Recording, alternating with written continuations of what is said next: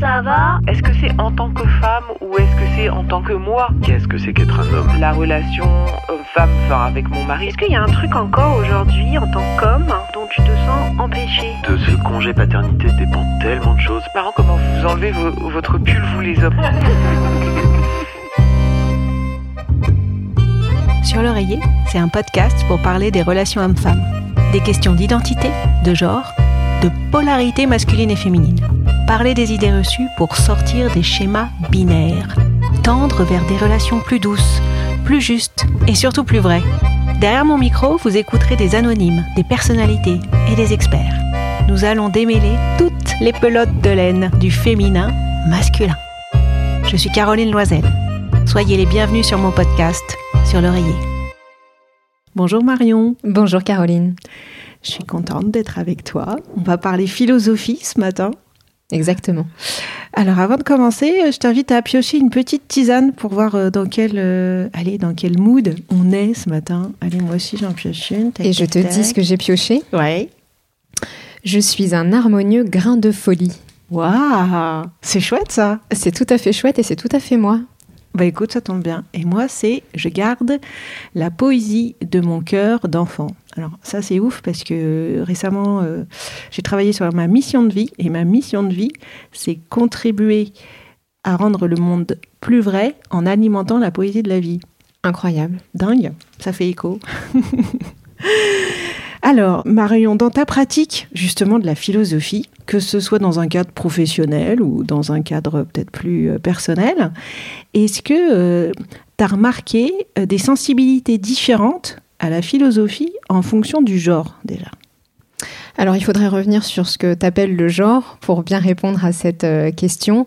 Mais ce que je comprends, euh, je reformule, hein, ce que je comprends de ta question, c'est est-ce que euh, d'une certaine manière, les femmes auraient plus d'appétence que les hommes à la philosophie ou l'inverse? Et j'ai envie de te répondre, ça dépend beaucoup euh, des contextes dans lesquels euh, j'interviens, euh, donc au sein de, de TAE, qui est une agence de philosophie. Ça dépend beaucoup des contextes dans lesquels on intervient, et c'est vrai que quand même tendanciellement, quand les gens participent sur la base du volontariat, on observe qu'on a souvent une majorité de femmes. D'accord. Et quand ils participent parce que on est mandaté sur une équipe existante, bah là, on a une représentation qui est fidèle à, euh, à ce qu'est l'équipe, et donc euh, on va aussi euh, se retrouver avec ces messieurs. Cela dit, j'ai quand même l'impression que ces dernières années, ça commence à changer. Quand on a commencé il y a dix ans, c'est vrai que on avait, on avait quand même majoritairement des, des femmes qui participaient spontanément. Et puis là, ces derniers temps, il y a peut-être quelque chose, une conscience ou une sensibilité, je ne sais, sais pas comment le dire, qui se, qui se réveille chez, chez les hommes, et on a donc euh, des groupes plus mixtes. D'accord. Et quand tu es dans des ateliers de philo, euh, comme celui auquel j'ai participé euh, récemment, qui sont euh, plus ouverts, est-ce que on était. D'ailleurs, c'était assez. le dernier atelier de philo, on était homme-femme, c'était complètement mixte. J'ai trouvé qu'on était 50-50, je crois, sur une bonne vingtaine de personnes. Est-ce que la façon dont ils questionnent la philosophie et dont ils alimentent les conversations, il y a une différence entre les hommes et les femmes, ou est-ce que c'est de la même façon C'est. Eh ben, c'est de la même façon. Sans doute que c'est lié au cadre qu'on au cadre de dialogue qu'on crée, qui fait que euh, on essaye de euh, voilà créer euh, une, une égalité dans la relation, euh, qu'on essaye de créer une qualité d'écoute qui fait que peut-être on a moins besoin de camper sur nos rôles respectifs et que on a juste envie de se parler d'humain à humain. Voilà, et de réfléchir ensemble, euh, pas du point de vue de nos genres, justement, euh, mais euh, du point de vue de notre humanité, si tant est que ce soit possible, parce qu'on verra, euh, on aura sans doute l'occasion de voir dans notre échange que sortir du genre, c'est pas si simple. Mm, tout à fait. Juste pour faire un point sur la qualité de la relation, parce qu'effectivement, c'est ce que vous faites en introduction, en préambule. Il y a, je crois, trois principes. Est-ce que tu peux nous les partager? Les principes du dialogue philosophique? Exactement. Alors le premier principe, c'est la suspension de jugement. Voilà, c'est euh, cet effort qu'on fait pour ne pas réagir à tout ce qui euh, se dit, euh, aussi bien positivement que négativement. Et donc voilà, notamment quand on n'est pas d'accord, s'autoriser à suspendre ce qu'on pense, s'autoriser à penser surtout que l'autre a peut-être ne serait-ce qu'un pour cent de la vérité sur le sujet dont on est en train de se parler. Donc c'est une attitude intérieure qui n'est pas toujours évidente à, à adopter et qui passe surtout par le fait de ne pas s'interrompre Voilà, donc euh, ça, ça, ça, génère beaucoup de qualité d'écoute euh, assez naturellement quand on accepte de se plier à l'exercice. Le deuxième principe, c'est de construire sur la parole de l'autre. C'est-à-dire que si, en fait, j'ai écouté attentivement et sincèrement et, et, sérieusement. Et sans juger tout de suite. Et sans juger tout de suite ce qu'a dit l'autre, eh bien, normalement, naturellement, euh, je vais bâtir euh, sur euh, ce qu'il vient de, de m'apporter. Et le troisième principe, c'est de parler, de s'exprimer en jeu, J-E, donc euh, à la première personne, pour éviter de se cacher derrière le on anonyme que on affectionne justement souvent pour voilà dire des choses qui en fait nous concernent, dire des choses que qu'on pense mais qu'on n'est pas tout à fait prêt à assumer. Oui, puis le on il est il est erroné parce qu'il est pluriel, donc il peut faire croire que on est tous pareil, alors que le jeu, il revient à sa propre conscience. Et, en fait, effectivement, comme j'ai vécu l'exercice là il n'y a pas très longtemps, je me suis rendu compte qu'on n'était pas si habitué que ça à s'exprimer avec notre jeu, et que du coup, tu réfléchis un peu plus avant de prendre la parole, parce que tu sais que tu vas devoir dire je Exactement, exactement. Et c'est le, but de ce principe, c'est de faire prendre conscience que quand on commence une phrase par je, notre parole nous engage très différemment que quand on la commence par on. Et c'est vrai qu'on est aussi dans une culture, euh, tu vois, euh, où euh, le jeu est pas forcément très bien vu. on nous apprend aussi à parler en nous, euh, et alors dans le monde académique, c'est encore pire. Enfin encore pire. En tout cas, c'est encore plus vrai. Euh, donc euh, voilà, dans le cadre du dialogue philosophique, c'est un espace-temps où on va vraiment se réapproprier toute sa légitimité dans ce qu'on pense et dans ce qu'on vit. et ça ne veut pas dire qu'on a la vérité. ça veut dire qu'on a une part de la vérité qui est notre vérité et que c'est important pour la richesse du dialogue. Alors, on, reviendra certainement sur la notion de, de, jeu. Comme tu le disais en introduction, quand je te posais la question de la sensibilité de la philosophie en fonction du genre, on a un grand besoin aujourd'hui, je pense, de revisiter, définir les notions. Alors, qu'est-ce que la philosophie euh, peut nous apporter sur ces mots aujourd'hui de sexe, genre, identité, homme, femme? Hmm. C'est un, grand bloubi-boulga aujourd'hui, euh, même si, euh, tu vois, depuis les années 70, euh, il y a quand même des travaux académiques, notamment en philosophie, qui sont censés nous aider à y voir plus clair. Peut-être la première chose qu'il faut dire, c'est que ce questionnement sur c'est quoi un homme, c'est quoi une femme, c'est quoi le genre, est-ce que le sexe c'est naturel, est-ce que le genre c'est naturel, est-ce que c'est une construction, c'est des questions nouvelles dans l'histoire. C'est des questions qui sont relativement récentes dans l'histoire de l'humanité. Ça n'est que récemment qu'on se demande euh, ce qui paraissait complètement naturel à nos prédécesseurs, qui se demandaient pas ce que c'est qu'une femme ou un homme. Ça, leur paraissait tout à fait euh, évident. Euh, une femme, ça avait un vagin, un homme, ça avait un pénis. Ça ne voulait pas dire qu'un homme ne pouvait pas aimer un autre homme, puisqu'on sait, quand on regarde dans l'Antiquité, que les pratiques, comment dire, l'orientation homosexuelle était déjà présente. Mais enfin, l'un n'empêchait pas l'autre. On pouvait être un homme et aimer des hommes, et c'était très clair ce qu'était un homme et ce qu'était une femme. Voilà. Donc aujourd'hui, on se pose, euh, on se pose des questions parce que euh, un certain nombre de penseurs et de penseuses, il faut le dire, ce sont des femmes qui ont beaucoup initié la réflexion. Euh, se sont interrogés sur cette évidence et ont soulevé le fait que c'était peut-être une évidence construite qui euh, limitait euh, l'expression de la singularité de chacun. Voilà. Et donc, euh, d'où le concept de genre, en fait, hein, le concept de genre qui, qui nous vient de la, de la philosophie américaine initialement. Alors d'abord de la biologie en réalité, hein, genre espèce, mais ensuite ça a été récupéré en philosophie pour désigner deux choses, et je pense que c'est là où c'est un petit peu complexe et il faut être prudent dans l'usage des mots, c'est que parler du genre et parler des genres, c'est pas la même chose. C'est le même mot, mais ça désigne pas complètement la même chose. Le genre, c'est, euh, ça désigne un rapport social qui est, euh, qui s'actualise, si tu veux, dans des pratiques au quotidien, des pratiques qui elles-mêmes déterminent des relations, mais des relations hiérarchisées. Ok. Quand on parle hmm. du genre, le genre au singulier, c'est le rapport social qui hiérarchise euh, les relations en fonction des groupes d'appartenance en fonction du groupe dans lequel la société nous dit qu'on appartient, auquel, pardon, euh, la société nous dit qu'on appartient. Ça, c'est le genre. Quand on parle des genres, en fait, on parle des identités, des identités que chacun élabore euh, et notamment à partir de son corps. Sauf que son corps, il est aussi socialement situé. Et donc notre corps, on le perçoit aussi à travers, à travers des normes sociales. Et donc ce qui est compliqué, c'est que on n'a pas de rapport pur et spontané à notre corps. Ce rapport-là, il est toujours déjà médiatisé par des normes sociales. Donc c'est un peu subtil Mmh. parce que Oui, on n'a pas de les- rapport pur à notre corps. Et non. Ouais, oui.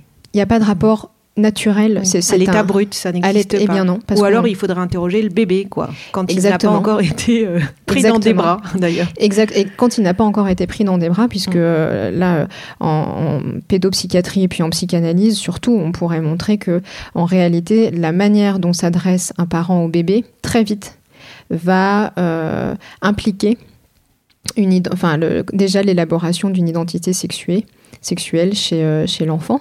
Hein, dans la manière, apparemment, les parents s'adressent pas de la même manière à une fille et à un garçon. Dès tout petit. Dès tout petit. Et oui, parce qu'on est déjà en train de projeter sur le sexe des attentes comportementales. Mhm. Donc, ça, ça veut dire qu'un corps est toujours déjà pris dans une construction sociale. Ça ne veut pas dire qu'on n'est pas libre de d'élaborer le rapport qu'on veut, qu'on souhaite avec son corps. C'est pour ça qu'on parle des genres. En fait, quand on parle des genres au pluriel, c'est comment chacun apprivoise son corps et navigue dans les normes dans lesquelles il a, il a grandi et qui se sont plus ou moins imposées à lui. Quand on parle du genre, c'est le concept, c'est ce concept de philosophie euh, critique en fait. hein. C'est un concept qui est fait pour critiquer le rapport hiérarchisé entre les différences. Parce que, et j'en terminerai là, parce qu'on on aura l'occasion sans doute d'y revenir, qu'il y ait une différence entre un homme et une femme, c'est une chose. Ce que les philosophes féministes ont voulu critiquer, c'est le fait que euh, on ait utilisé cette différence pour établir un rapport hiérarchique entre eux. C'est Voilà. l'utilisation, Et l'instrumentalisation, l'instrumentalisation. si tu veux, de Ouais. cette différence pour justifier que l'un domine l'autre. Mhm. Et si on revient au mot identité Mm. Parce que indépendamment d'être euh, un homme, une femme, ton identité, elle s'exprime comment Euh, Est-ce que c'est ta personnalité Est-ce que c'est tes origines Est-ce que c'est ta, façon d'être au monde Enfin, c'est tout plein de choses. J'ai du mal, moi, à distinguer. Enfin, tu vois, je- implicitement, j'aurais envie de mettre l'identité au-dessus de la question du genre. Mais je vois bien que, hum, en même temps, ça marche pas. Donc, est-ce que tu Mm. peux m'aider à enlever À- à y le nœud clair. que j'ai fait dans ma pelote de laine entre euh, identité et genre? Alors, c'est c'est deux, euh, ces deux enjeux qui sont intimement liés. Euh, je, je pense que euh, l'identité implique le genre. Si tu veux, mon identité ne se résume pas à mon genre, mais elle l'inclut. Hmm. C'est-à-dire que tu as tout à fait raison, mon identité, c'est d'où je viens, euh, comment j'ai grandi, euh, c'est mes goûts, c'est mes valeurs, c'est les expériences que j'ai faites, c'est les choix que, que je fais. En fait, mon identité, elle est sans cesse en train de se faire Hmm. et de se confirmer ou de, ou de s'infirmer. Et dans cette identité, il y a cet aspect euh, du, du genre qui est euh, finalement euh, quel est euh, mon rapport à mon corps, à mon sexe, et quel est mon rapport à ce que j'imagine être du féminin et du masculin, puisque quand même les deux grandes balises de l'identité de genre, c'est le féminin et le masculin. Et donc toute la question, c'est qu'est-ce qu'il y a dans le féminin, qu'est-ce qu'il y a dans le masculin. Euh, est-ce que ça nous est imposé est-ce qu'on a la liberté de jouer avec, euh, avec, avec cette polarité ou pas? Alors, justement, est-ce que est-ce qu'on se doit de se poser cette question de qu'est-ce qu'il y a dans le féminin, qu'est-ce qu'il y a dans le masculin? Ça voudrait dire qu'on est qu'on assume le fait que depuis des millénaires, euh, on, a, euh, on a forcément, euh, dès le démarrage, dès qu'un bébé arrive sur Terre, on a projeté en lui ou en elle euh, une, une image. Donc ça vaut encore le coup de dire quand même aujourd'hui, c'est le, point de démarrage, de dire qu'est-ce qui est associé à ce qui est féminin, qu'est-ce qui est associé à masculin, mais pour autant de se dire, dans ce système, on peut faire circuler. Tu vois, ça, ça serait quoi la clé du coup, là encore, euh, pour euh, démêler le, nœud que peut-être je me crée toute seule, hein, je ne sais pas si je suis claire, mais... Non, je, pense que ce sur quoi tu mets le doigt, c'est quelque chose qui, c'est sans doute un point d'interrogation partagé par, euh, par beaucoup de personnes. La, question qui est un peu, qui est sans doute euh, insoluble, en tout cas qui est encore une, qui est une question qui fait encore l'objet de controverses aujourd'hui, c'est est-ce que euh, ce que sont le féminin et le masculin et le rapport du féminin et du masculin sont des choses naturelles? Puisque tu disais, ça fait Mm. des millénaires que, on pourrait légitimement se demander, mais du coup, si ça fait des millénaires que, est-ce que c'est pas des universaux? Parce qu'en plus, ce sont des choses qu'on retrouve Oui. dans toutes les sociétés, quel que soit euh, leur degré de civilisation, du reste. Et donc, on pourrait se demander, mais finalement, euh, on est en train de se dire là aujourd'hui que le féminin et le masculin, c'est des constructions, et en même temps, ça fait des millénaires que c'est comme ça. Mm. Alors, est-ce que ce serait pas un peu quand même naturel notre affaire? Et pourquoi on est en train de se prendre la tête aujourd'hui? Potentiellement, je comprends aussi ce genre de réaction, en fait. Ouais, de, de réflexion, n'est-ce pas? Donc, euh, en fait, euh, ça, c'est vraiment, euh, c'est une question qui est insoluble si on continue, si, si on pense que il y a d'un côté la nature, de l'autre côté la culture. Ah oui, voilà, c'est ça. Et oui, bien sûr. Mhm. Et qu'il y aurait eu avant la culture un état de nature, pour l'homme en tout cas, et qu'à un moment donné de l'histoire de l'humanité, la culture serait arrivée. Bon, il faudrait discuter avec des anthropologues. D'ailleurs, ça pourrait être intéressant pour toi hein, de- de- d'en discuter avec des anthropologues. Mais euh, en tout cas, euh, philosophiquement, on retrouve hein, dans l'histoire de la philosophie, il y a les philosophes qui disent, bah oui, oui, qui postulent un état de nature et qui vont dire qu'à un moment donné, la culture est arrivée et que c'est le- le propre de l'homme. Et puis, euh, il y a les philosophes, et notamment euh, Philippe Descola, pour le, le, plus connu, disons, sur le sujet euh, récemment, qui a écrit Par-delà nature et culture, qui nous dit, mais enfin, l'humanité, c'est ce mix indémêlable, depuis toujours, de nature et de culture. Et donc, le féminin et le masculin sont autant naturels que socialement construits. Et c'est indémêlable. Mm. C'est-à-dire que ça sert à rien de vouloir trancher en faveur d'un jugement euh, plutôt euh, que d'un autre. La question qu'il faut se poser, et c'est- la question que posent les, les philosophes euh, féministes, c'est que c'est pas parce que ça fait des millénaires que un certain féminin et un certain masculin étaient actés. Euh, c'est pas parce que ça fait des millénaires qu'on ne peut pas euh, les re-questionner euh, aujourd'hui, surtout quand on estime que euh, ce, qu'on nous a, ce dont on a hérité entérine euh, un rapport de hiérarchisation qui est en défaveur d'un Mhm. genre. Mais du coup, indépendamment de savoir si euh, ça vient de la culture ou ça vient de la nature. Ce n'est pas le sujet, en fait. Exactement. Ok. Ce n'est pas le sujet. Alors, pour elles, c'est un petit peu le sujet parce qu'elles vont évidemment se dire, euh, précisément, c'est pas naturel, c'est socialement construit. Et comme c'est socialement construit, on construit ce qu'on veut. Donc on peut déconstruire. Donc, on peut déconstruire. Je comprends. Tu vois? Donc forcément, elles vont plus eh, regarder du côté de ce que socialement, Exactement. comment on a été impacté ou qu'on continue à De être l'être. impacté. Aujourd'hui, euh, un- un- une des récentes actualités que, tu as dû voir aussi, euh, des, hommes qui sont devenus euh, des femmes, qui ont choisi d'é- d'évoluer vers le sexe féminin, se retrouvent potentiellement dans des compétitions sportives aujourd'hui, du coup féminines, et potentiellement peuvent gagner. Donc il y a eu une actualité récente sur le sujet. Qu'est-ce que tu... Qu'est-ce que tu... Comment ça te fait réagir? Alors, d'abord, je pense que c'est important à chaque fois qu'on on évoque euh, la transition, euh, le, le fait pour un individu de, de transitionner, que euh, c'est dans les deux sens. hein. Il y a aussi des femmes qui Mm. choisissent de transitionner pour, voilà, devenir, en tout cas, avoir un, un sexe masculin. Euh, euh, c'est euh, un sujet difficile. C'est un sujet difficile parce que, euh, évidemment, euh, ça va au-delà que de nous demander de redéfinir ce que c'est que le féminin et le masculin. Ça nous demande de redéfinir ce que c'est qu'un homme et une femme. Et là, c'est intéressant parce qu'on voit bien que finalement, femme et féminin sont pas totalement synonymes. Homme et masculin sont pas totalement féminines, euh, synonymes, pardon, au sens où je peux être une femme et revendiquer et assumer une part de masculin. Je peux être un homme et revendiquer et assumer une part de féminin. Maintenant, si euh, en ayant un sexe de femme, on me dit que je ne suis pas une femme, ou en ayant un sexe d'homme, on me dit que je ne suis pas un homme, je ne suis pas vraiment Ou en un homme. ayant une identité femme, alors que j'étais un homme, mais il s'avère que dans certains pays maintenant, tu peux jusqu'à aller changer vraiment ton identité. Oui.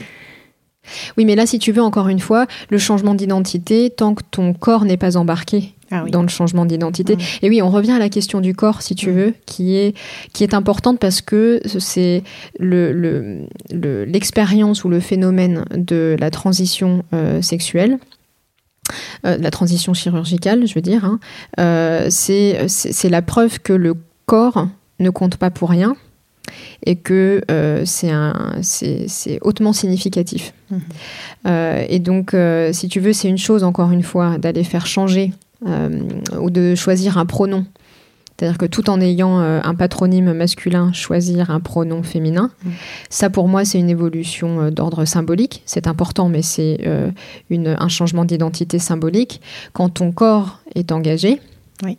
là euh, c'est quand même autre chose. Euh, et donc euh, c'est c'est pour ça que le cas que tu évoques pose des questions euh, euh, qui sont pas encore, euh, qui sont loin d'être résolues aujourd'hui, qui sont, je trouve, extrêmement sensibles et délicates à manier. D'ailleurs, je trouve que ce serait intéressant de ménager des espaces de, dialogue sur ces sujets-là pour voir ce que socialement, effectivement, on en pense, puisque, puisque ça, ça crée effectivement l'opportunité de finalement redéfinir ce que c'est qu'une femme et ce que c'est qu'un homme, et Mhm. pas seulement ce que c'est que le féminin et ce que c'est que le masculin. Oui, parce que là, du coup, on revient à l'être, ce verbe quand même euh, très structurant au français, l'être, Oui. Euh, l'existence. euh, est-ce que ça, ça a à voir aussi avec l'essence? Et est-ce que par le corps, comme tu disais, l'expérience du corps, pour toi, elle est fondamentale? Enfin, dans, dans une projection euh, d'une identité euh, complètement, euh, comment dire, qui exprime son plein potentiel en ayant aussi changé ton corps. C'est Oui. c'est ce que j'ai compris. C'est ça, alors, c'est- mais tu vois comme c'est subtil parce que revendiquer l'importance du corps ne doit pas euh, nous faire céder à la tentation d'essentialiser l'identité. Ce que je veux dire par là, c'est que euh, euh, il faudrait pas non plus euh, penser que un vagin me prédispose essentiellement Mm. à certaines euh, qualités, de la même manière qu'un pénis prédisposerait essentiellement euh, à d'autres qualités. Mm, mm. Euh, donc ça, c'est la mise en garde des, des philosophes féministes. Cela dit, cela dit, il existe aussi chez des féministes euh, ou des euh, penseurs et penseuses plus d'obédience psychanalytique euh, des personnes qui vont te dire que évidemment le corps a une influence euh, très importante quand même sur l'être au monde Mm. et que euh, oui, sur on ta peut pas perception du monde. bien sûr sur ta perception, ton expérience Mm. du monde et que tu peux pas t'en affranchir. Ce à quoi les féministes, les philosophes féministes, euh, celles en tout cas bah, qui, qui, qui dominent le débat aujourd'hui, rétorqueront à nouveau oui, mais ce corps dont vous parlez, euh, il est toujours socialement situé. Oui. Voilà. Et donc, tu vois, c'est un, euh, c'est un cercle, c'est un Mhm. cercle réflexif euh, qui euh, qui est pas euh, qu'on qu'on peut pas trancher si, si facilement. Oui, parce que en étant socialement situé, si j'étais un homme avant et que je suis devenue une femme, comme le regard de l'autre me fait dire que je suis bien une femme, je fais l'expérience d'être un corps de femme, Exactement. indépendamment du fait que euh, euh, potentiellement j'ai mes règles ou pas, je peux être enceinte, euh, enfin ma fonction de sexe euh, fonctionne ou pas, ou est, allée au bout de ce que ça peut être initialement. Exactement. Mais tu vois que ça nous demande de redéfinir ce qu'est une femme, parce que si on peut dire dorénavant qu'on peut être une femme sans avoir de règles et sans pouvoir euh, être enceinte, c'est c'est pas rien. C'est pas rien.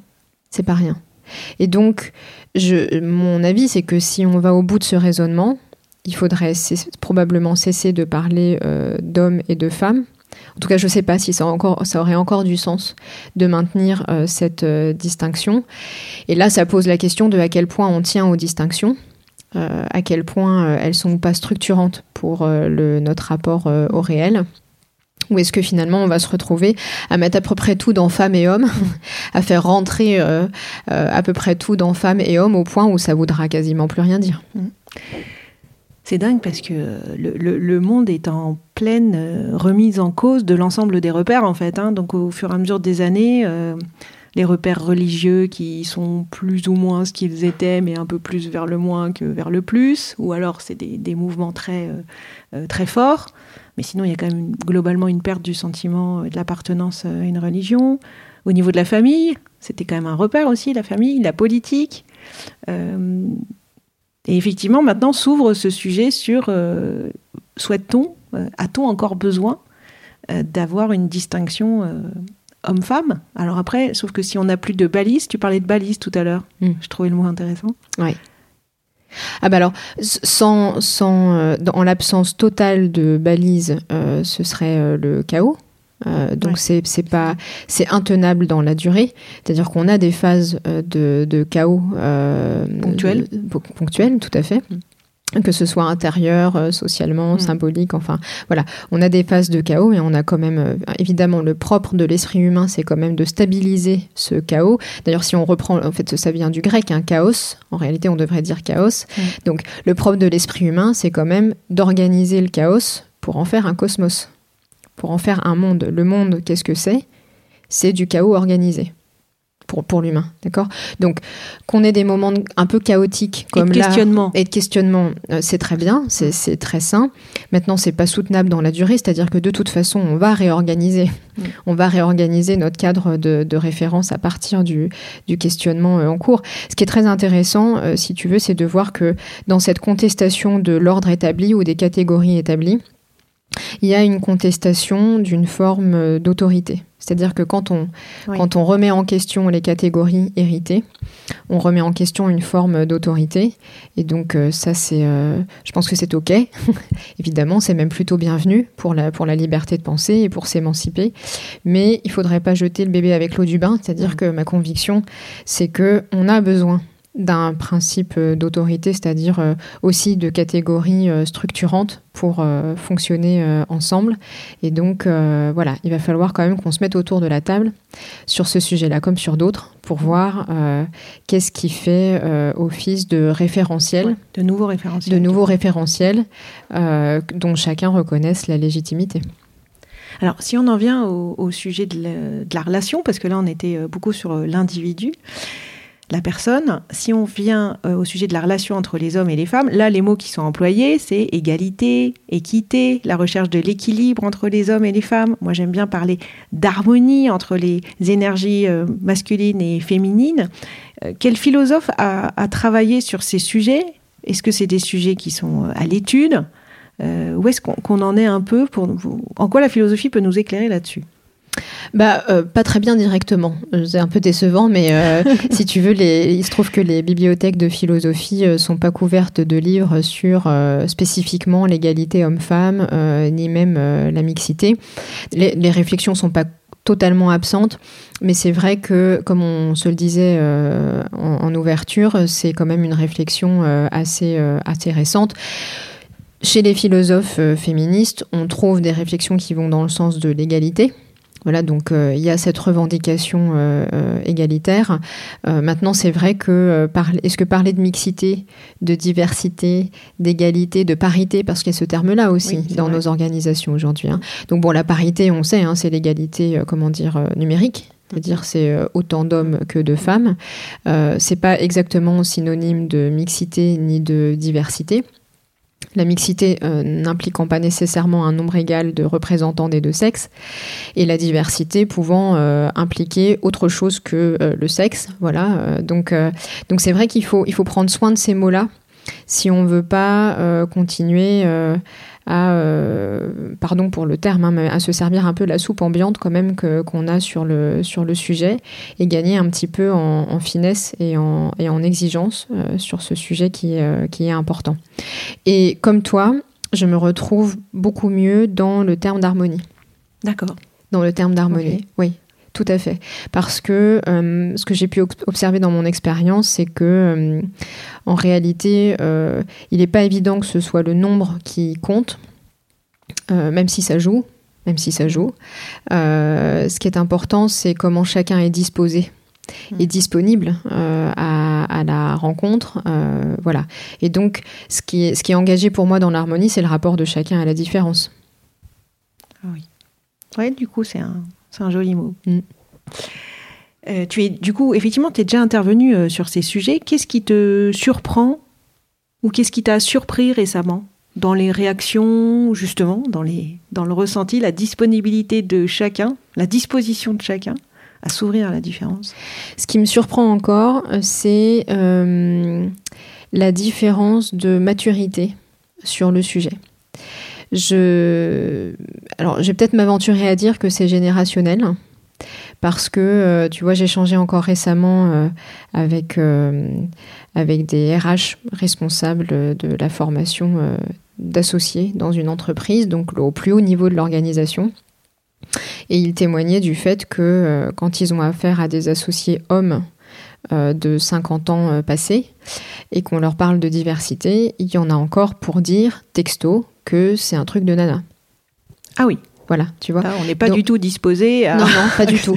Donc voilà, 2022, il y a encore des hommes euh, pour penser que c'est un non-sujet, en tout cas que c'est un sujet de nana, que c'est peut-être même pas un sujet dont devrait vraiment se soucier euh, l'organisation. Donc ça existe encore. Voilà, il faut, il faut savoir que, que ça existe encore. Et donc, de ce point de vue-là, je, je, sens, si tu veux, qu'il euh, y, y a un enjeu de, voilà, une grande, il y a encore de l'hétérogénéité dans la maturité et la conscience sur ces sujets-là, et il y a sans doute un effet générationnel. Alors du coup, est-ce que les jeunes sont plus sensibles à ce sujet? Ça leur paraît, eux, pour le coup, plus naturel? Que les seniors, c'est ce que tu voulais dire par la question générationnelle ou là j'ai fait une interprétation très rapide et trop raccourcie? Du tout, du tout, pas, pas d'interprétation sauvage. Au contraire, je pense que c'est, c'est tendanciellement c'est ça. Euh, je dis bien tendanciellement parce que euh, il faut faire attention au biais de confirmation. C'est-à-dire qu'évidemment, on, on est porté à croire que pour les plus jeunes, l'égalité homme-femme c'est une évidence et que donc euh, les questions qu'on se pose aujourd'hui avec les quotas, euh, la diversité de genre, euh, tout ça, c'est un non-sujet pour eux, comme s'ils avaient grandi dans cette évidence. Je pense qu'il faut faire attention quand même à pas trop généraliser parce que on peut encore trouver aussi des jeunes qui rejouent l'héritage du passé, que ce soit consciemment ou inconsciemment d'ailleurs parce mmh. que euh, on peut être le premier à déclarer dans les discours que l'égalité est une évidence euh, pour euh, nous et que dans les faits, dans les pratiques, dans les manières de se rapporter aux autres, on soit encore pris par cette, ces stéréotypes de genre desquels on dit être détaché. Oui, et puis j'ai eu aussi des témoignages de, de jeunes, de jeunes hommes qui me disait, suite à un James Bond d'ailleurs, le dernier James Bond qui est sorti, qui euh, trouvait qu'il y avait certaines scènes qui étaient, euh, voilà, on va pas dire choquantes, mais voilà, qui n'étaient pas très euh, harmonie relation homme-femme et égalité. Et il me disait, ce jeune homme, que lorsqu'il faisait des remarques là-dessus, ses amies féminines lui disaient mais c'est pas à toi de prendre la parole sur ces sujets. il se sentait rejeté en fait. Il se sentait et, c'est vrai qu'il était, du coup, il était un peu désemparé à me dire ça. Et je, tu vois, tu parlais vraiment, tu mets des mots, tu mets les justes mots, euh, Marion, sur le sujet. C'est la disponibilité, la disposition de chacun à accepter euh, euh, la différence et à pouvoir s'exprimer sur ce sujet, que ce soit la différence ou pas d'ailleurs, parce qu'il y a sûrement plein de choses qui aussi euh, unis, les hommes et les femmes. tout à fait, tout à fait.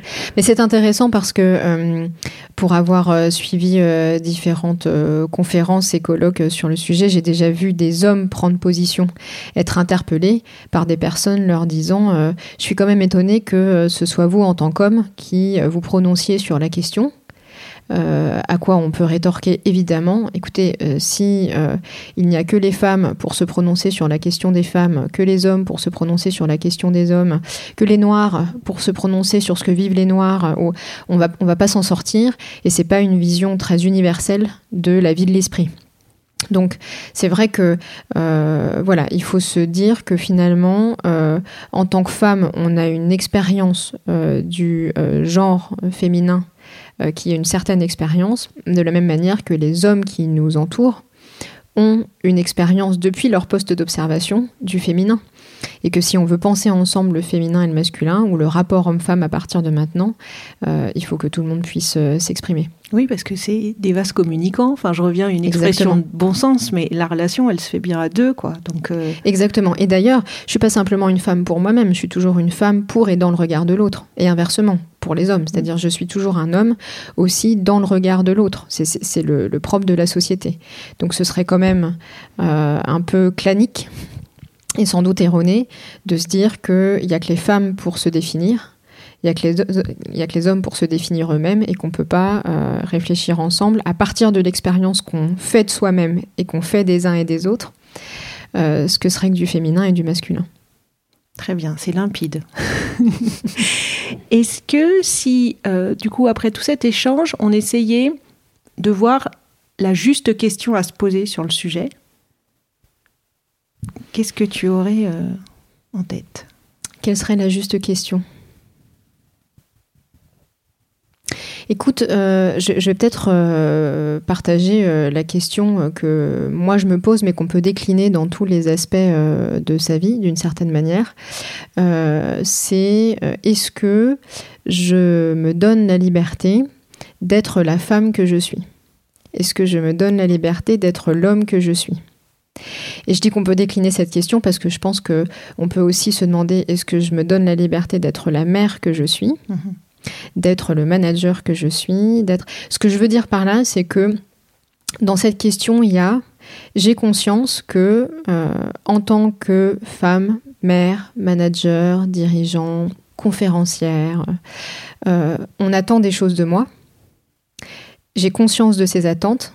Est-ce que face à ces attentes, j'ai la liberté d'être ce que je suis, au sens où est-ce que face à ces attentes, j'ai la liberté d'exprimer ma singularité, c'est-à-dire de m'emparer de ces attentes pour, tout en y répondant en partie, parce que sinon je ne peux pas appartenir à la société, euh, avoir la liberté de jouer avec ces normes, ces attentes, et d'être fondamentalement qui je suis. Très bien.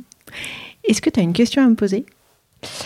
Euh, Oui, je me demande d'où te vient euh, cette, euh, cet intérêt, ce goût pour la question en tant que femme. Est-ce que ton, ton vécu de femme a quelque chose à dire de ton intérêt pour la question? J'ai été très éloignée de ces sujets pendant des années. Je dirais jusqu'à mes euh, pff, 45 ans. Hmm. Après, dans mon parcours de femme, il s'avère qu'avec quelques accidents de parcours, euh, j'ai euh, j'ai redécouvert autrement les relations homme-femme. Euh, étant passée de la famille avec un couple à un foyer monoparental. Et donc, ça m'a complètement réinterrogée sur le sujet, du coup, d'être en relation avec bah voilà, différents types d'hommes. Et ça m'a re-questionné sur euh, ce qu'est une femme. Et j'ai commencé à lire des livres. Et là, je suis tombée de ma chaise à chaque fois que je lisais quelque chose. Et tu as découvert tout ce qu'on ne nous disait pas. Voilà. Et là, je me suis dit, mais ok, j'ai 45 ans, bon, maintenant j'en ai 47. Ça fait deux ans que je lis des livres passionnants et que j'écoute des podcasts passionnants aussi et que je me documente beaucoup. Mais pourquoi ces choses ne m'ont pas été dites avant, ne sont pas venues à moi Pourquoi je n'ai pas non plus été les chercher? Et comment, à travers ce podcast, je peux euh, contribuer à ce que bah, toutes les personnes, euh, hommes, femmes, jeunes hommes, jeunes femmes, aient accès à ces, euh, à ces éclairages, à ces éléments euh, qu'on nous a, qu'on nous a tus. Là, le plus récemment, j'ai lu le, le livre de Tissot Lecoq sur l'invisibilité des femmes. Je n'avais jamais réalisé ô combien les femmes étaient inexistantes dans les livres d'histoire. Hmm. Et là, je me suis dit, waouh, quoi, il y a quand même des combats à mener qui sont d'ordre multiple. Et donc, euh, plus on sera euh, plusieurs, je trouve, à les mener, à contribuer à la fois en rendant la formation accessible, et j'avoue, sur les livres d'histoire, il y a quand même un vrai sujet, et sur les livres de biologie aussi. Donc voilà. Hmm. Merci beaucoup. Merci beaucoup parce que ça illustre parfaitement à quel point euh, euh, on peut mener une vie telle euh, et, dans, et aussi dans un, dans un formatage social tel que certaines questions ne nous viennent même pas à l'esprit. Et ça, c'est quand même fort. C'est ça. C'est-à-dire que voilà, le, finalement, un certain héritage peut être tellement fort que d'abord, il s'ignore comme tel. C'est-à-dire qu'on n'a même pas conscience Oui. qu'on pense Oui. dans des catégories et une représentation du monde hérité. Donc non seulement l'héritage s'ignore comme tel, mais en plus il occulte la possibilité même de certaines questions. Et ce que je trouve intéressant, tu vois, euh, pour peut-être terminer euh, sur ça, c'est que euh, certaines évidences ont été acceptées, alors un peu imposées puis acceptées dans l'histoire, jusqu'au moment où certains esprits euh, se s'en sont étonnés euh, on souhaitait euh, les remettre en question. Et euh, on va, je pense qu'il faut qu'on soit prêt, qu'on se dise que on va recréer des évidences. C'est-à-dire que tout à l'heure, on se disait qu'on passe par des moments, un, moment un peu de chaos, de déconstruction. On passe dans un moment de déconstruction. Ce qui est sûr, c'est qu'on va reconstruire. On va reconstruire de nouvelles évidences qui, peut-être, dans quelques siècles, seront à nouveau remises en question par les générations futures. Et par d'autres mouvements. Bon, avant de, avant de te quitter, j'ai un petit cadeau pour toi. Alors, il ne faut pas que tu te fies euh, au, au sac, hein, que tu as déjà vu tout à l'heure d'ailleurs. Ce, ce ne sont pas des chocolats Patrick Roger. C'est dans un emballage Patrick Roger. Je le J'aurais, dis, j'aurais adoré. mais c'est autre chose. C'est autre chose. Alors, est-ce que c'est fragile? Non, ça va, pas trop fragile. Alors, j'ai entre les mains une boîte intitulée Vanille et ambre élégance, qui est une bougie parfumée. Exactement. Alors pourquoi j'ai choisi cette bougie pour Marion? Je la sens. Parce que pour moi, Marion, Hmm. c'est le symbole de l'élégance de la pensée. Et je trouve que par les temps qui courent, c'est très précieux. Tu rends la pensée élégante, les mots élégants, le choix des mots, le choix des bonnes questions à se poser. Et voilà, je voulais te remercier de ta contribution à rendre le monde plus vrai grâce à ce talent que tu as. Eh bien, je suis très touchée. Je te remercie beaucoup. Merci Marion. À bientôt, Caroline. À bientôt.